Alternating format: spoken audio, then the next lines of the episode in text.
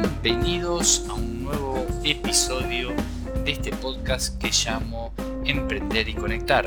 Eh, estoy muy contento de que estén, estén ahí, que estén escuchando este, este episodio. Estamos en un momento, hoy es 9 de abril de 2020, estamos en, en pleno coronavirus acá en Argentina. Y, hoy estoy grabando el, segundo episodio. La verdad que estoy muy contento. He aprovechado a, eh, este tiempo de, estar en casa a, encarar nuevos proyectos, a, ver aquellos proyectos que tenía o ideas que tenía dormidas y que las veníamos relegando, eh, aprovechar y darles, y darles vida en estas circunstancias. Y es así que estoy acá en este segundo episodio grabando en, casa y, y sobrellevando este momento pero la verdad que igual con toda la energía y con todas las ganas. En, este podcast eh, vamos a estar hablando de temas de marketing, de venta, de marketing digital, de ideas, de generación de ideas, de modelo de negocio, bueno, de, un montón de cosas relacionadas a, de coaching, de un montón de cosas relacionadas que para, para, ustedes, para su negocio, para sus emprendimientos, que las puedan aplicar, siempre tratando de, contar y comunicar cosas prácticas y, que puedan tener un impacto importante, un doble impacto, eh, un impacto en ustedes y un impacto en sus negocios. Pues también estamos convencidos, estoy convencido y con mi equipo estamos convencidos de que cuando uno encara un, negocio siempre tiene que tener esta doble mirada. Qué es lo que estoy aportando yo a mi negocio, qué es lo que el negocio está aportando a mí, qué cosas tengo que aprender eh, yo como persona para poder aplicar a mi negocio y poder estar en armonía con él. Y, es así que en este segundo episodio, una de las, de las cosas que quiero contarles, uno de los conceptos que quiero contarles, es, es uno que también, una de las cosas que he hecho fue trabajar en algunos cursos que he comprado y que han ido quedando pendientes en la computadora eh, y, bueno, lo, fui repasando, lo fui volviendo a escuchar, volviendo a leer. Y uno de los conceptos que me pareció súper interesante y que yo aplico en mis negocios es el concepto de palancas de crecimiento. ¿Qué son eh, las palancas de crecimiento?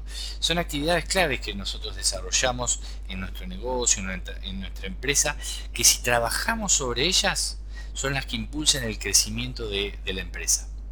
Estas pueden variar según el modelo de negocio, según la industria que tenga, según las características particulares de, nuestra empresa, pero es importante poder identificarlas.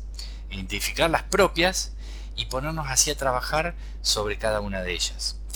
Un estándar de, de palancas de crecimiento, yo les voy a estar contando sobre 8. Una son los leads, o es la captación de clientes potenciales. Nosotros en un negocio de servicio, en un negocio de comercial, eh, siempre vamos a tener que estar teniendo una actividad clave que es captar nuevos clientes de alguna o de otra forma. Son esos clientes potenciales eh, los que van a tener unidad dándole vida a largo plazo a nuestro negocio. Entonces, bueno, ahí tenemos que empezar a establecer estrategias de cómo hacer para capturar mayor datos de esos clientes potenciales y así yo en mi base de datos tengo guardado los mails o tengo guardado los teléfonos y que eso los voy consiguiendo a medida que yo les voy dando algún recurso y ellos se van anotando para descargarse ese recurso gratis dejándome su mail o su teléfono. Otro indicador importante es la tasa de conversión, o sea, de, de esa cantidad de clientes potenciales que yo tengo, cuántos terminan comprando definitivamente. O sea, si tengo una tasa de conversión del 10%, es que de cada 10 clientes potenciales que yo voy juntándome, entrando en contacto, mandándole algún material, el 10% está comprando. O sea, de 10 me estaría comprando uno. Después, otro, otro indicador clave son el valor de las transacciones o el valor, el ticket promedio de compra. O sea, por cada una de las ventas que yo voy realizando, cuál es el monto de esta venta.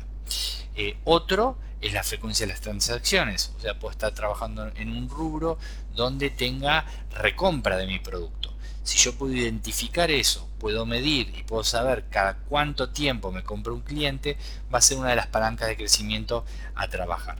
Otra estrategia, otra, otra, otra palanca de crecimiento es la de subir precios. Es un tema que nos asusta, subir precios, de qué forma. Bueno, veremos en siguientes capítulos cómo trabajando sobre esa variable también es una variable de crecimiento. Después, clientes referidos. Y esto es algo que eh, se trabaja mucho en venta directa y en el resto de las industrias es como un tema que no, se aborda. Y el cliente referido es pedirle a aquel cliente que quedó satisfecho con nuestro producto o nuestro servicio que nos recomiende personas a las cuales nosotros le podamos presentar nuestra propuesta de valor o nuestra oferta de, venta.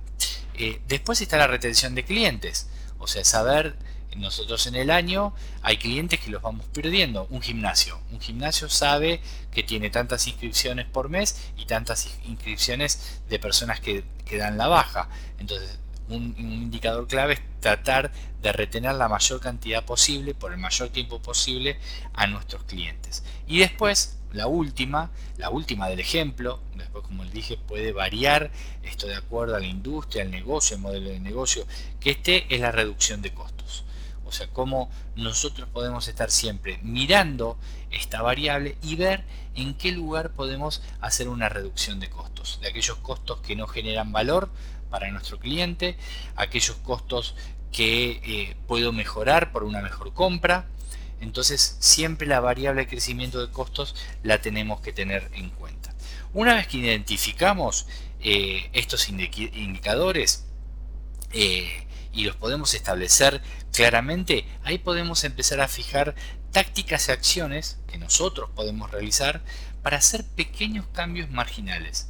Y esto también es un concepto que voy a abordar en otros episodios de entender cuál es el concepto de pequeños cambios marginales. Puedo decir que en cada una de estas variables yo eh, me propongo una mejora del 2%. En cada una. Y después eh, analizando la, fórmula de, crecimiento, esto va a generar un cambio exponencial. Pero esto es un tema específico para un próximo eh, episodio. Entonces, recapitalizando y dando un, cierre, te, invito a, detectar cuáles son tus palancas propias, cuáles son esos indicadores claves de, tu negocio, eh, para ver si los estás midiendo, para ver si tenés indicadores de medición de cada una de esas, de esas palancas y recordá que es fundamental medir. Es fundamental tener indicadores y poder medir porque el poder medir teniendo indicadores claves eh, y claros nos va a permitir saber en qué lugar estamos eh, y cómo va la evolución de nuestro negocio.